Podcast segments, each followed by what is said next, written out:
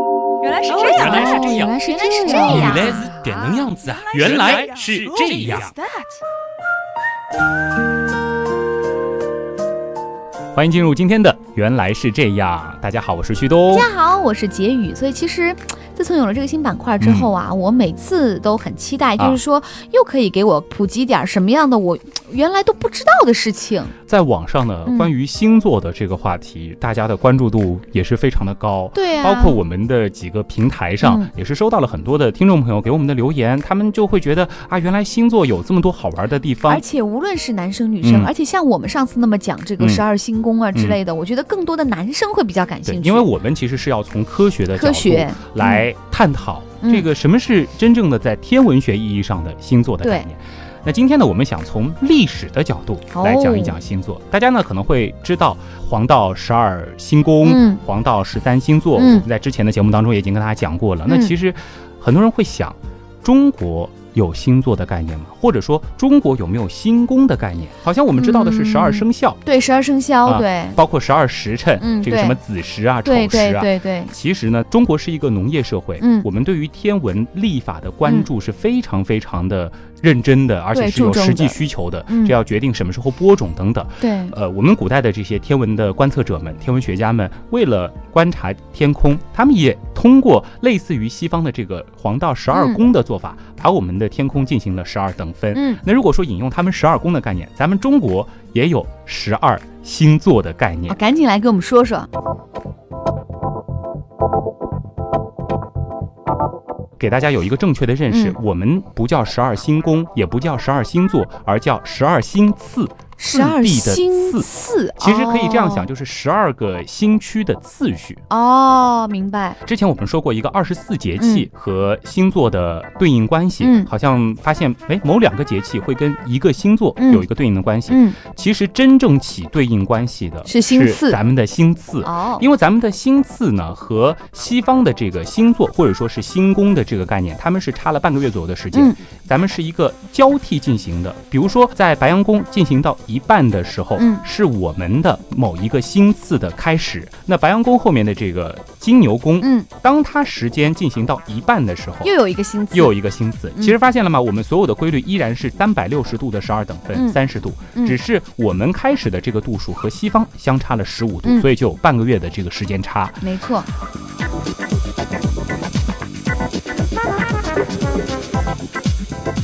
那就要跟大家来介绍一下咱们的星次了啊。好，我们呢，中国也有十二星次，而且和黄道呢是有一一的对应关系的。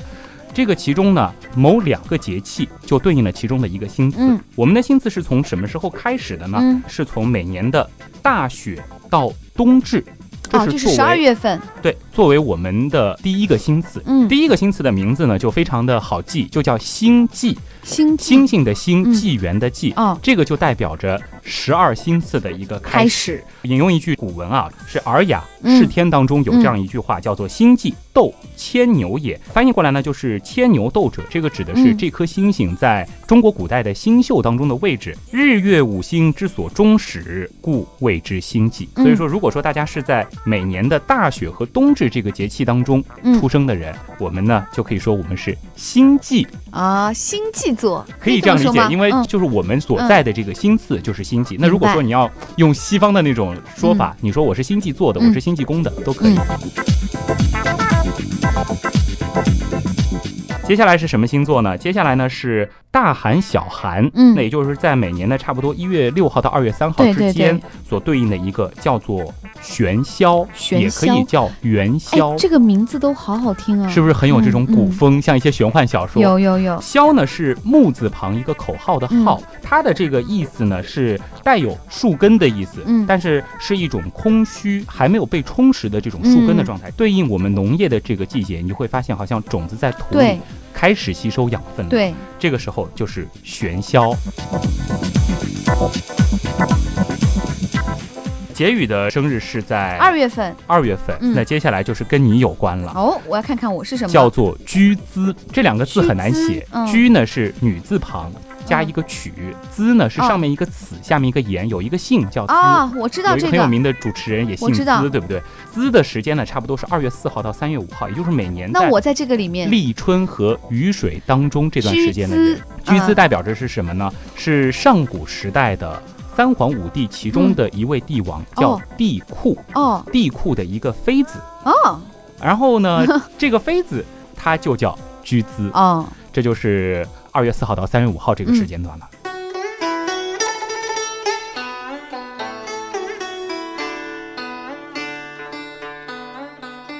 那再接下来呢，就是降楼，嗯或者是叫回楼。哦这个两个字本身它不代表着一个事物，但是我们分开来拆呢，就是它取了魁秀和嗯楼秀的第一个字。嗯魁秀代表着狼，嗯，楼秀代表着狗，嗯也就是狼和狗一样的这些犬类的动物。动物如果说嗯用现在洋气的说法，可能就是一个呃大犬星座、小犬星座合在一块儿的嗯一个星座，这就叫魁楼。它的好时间是惊蛰到春分。嗯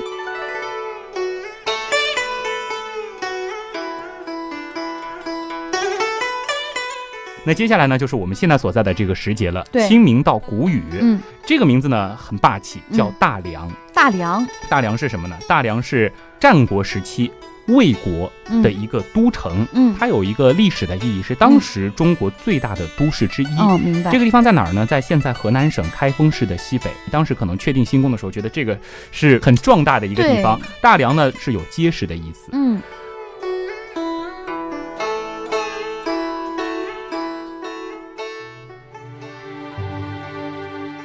逐渐的天气越来越暖和了啊，立夏和小满对应的是食神。嗯食神关于食神星次呢，其实有机会也可以再讲讲。我们简单的说一下，我们前面说到过这个三皇五帝的对第三帝对帝喾，嗯帝喾呢他有好几个儿子，嗯食神是其中的一个一个儿子。哦，他呢是非常的有力气，嗯好武力，嗯然后呢很会争斗，也是取了他的这个意思，代表着食神。食具神体的时间呢，就是五月六号到六月五号，也差就不多差这不个多时金候。牛座的那个时候，大家可以去查一查嗯自己当时出生的时候所在的这个节气，还是有点对得上的，是什我么时觉候嗯得。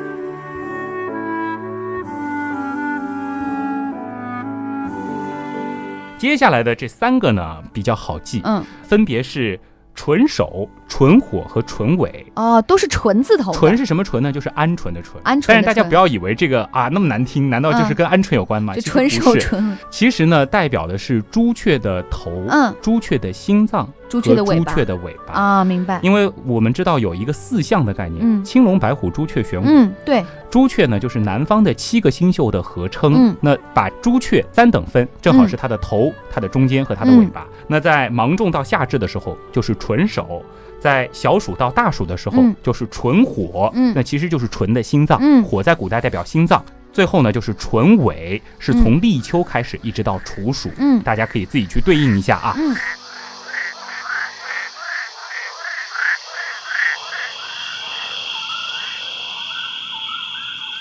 最后呢，是代表着秋天嗯到冬天的几个星次了。首先一个意义非常非常的好，对应的是我们处女座的一部分，天秤秤座座、天秤座的一部分。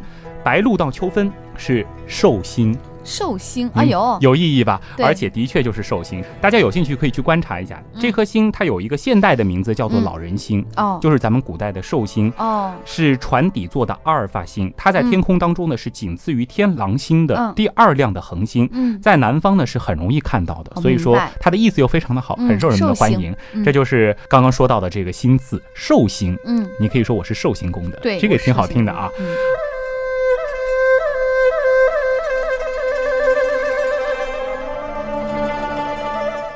接下来呢就是大火了，嗯，从寒露开始到霜降是。十一月份了，如果是对应公历的话，差不多是十月八号到嗯十一月八号期间，大火呢，我们要说到，大家可能听过一个这样的成语叫“七月流火”。嗯七月流火说的这个不是七月天气很热，嗯而是七月的时候，大火这颗星嗯就出现在了天空的西面，这个叫流。哦，那也就是说，大火到那儿呢，就预示着秋季快来临了，明白天气将会转凉了。前面已经说了十一个嗯星次了，最后一个星次是什么呢？是立冬和小雪对应的叫做西木，真的每一个都非常的嗯对，我觉得这个名字都起的太有故事了，就听上去就觉得把这些名字拿出来，我们写一个小说啊，就可以直接用在名字里了。对，西木呢也是我所在的这个新次的位置，好好听哦。它代表的是什么呢？它是代表着拦截天河的一道木栅栏。嗯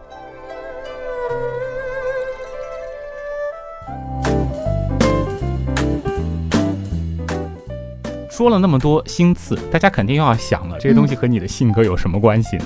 嗯、有很多人有一些浪漫主义的这些情怀，嗯、根据这些名字有一些想象，但是你会发现，你把每一个描述对应到自己的时候，嗯、你只要相信这是你的心，对，都可以觉得能够对上号，而且好的你都会觉得对，然后不好的觉得好像也不那么啊对吧？嗯对，跟大家梳理了一下之后呢，大家也就会发现了，那你看咱们中国也有十二星刺的概念，在国外呢有黄道十二宫的概嗯念，到底哪一个才是对应你的呢？真正能够对应你的，只有你自己而已。对，所有的这些星座、星次，包括十二生肖，只可能是一个参考。当你相信它的时候，你可能会往那个方向去靠。嗯对，但是坚持做你自己，即使不是你星次或者是星座的属性的东西，嗯、都能够被你所拥有。没错。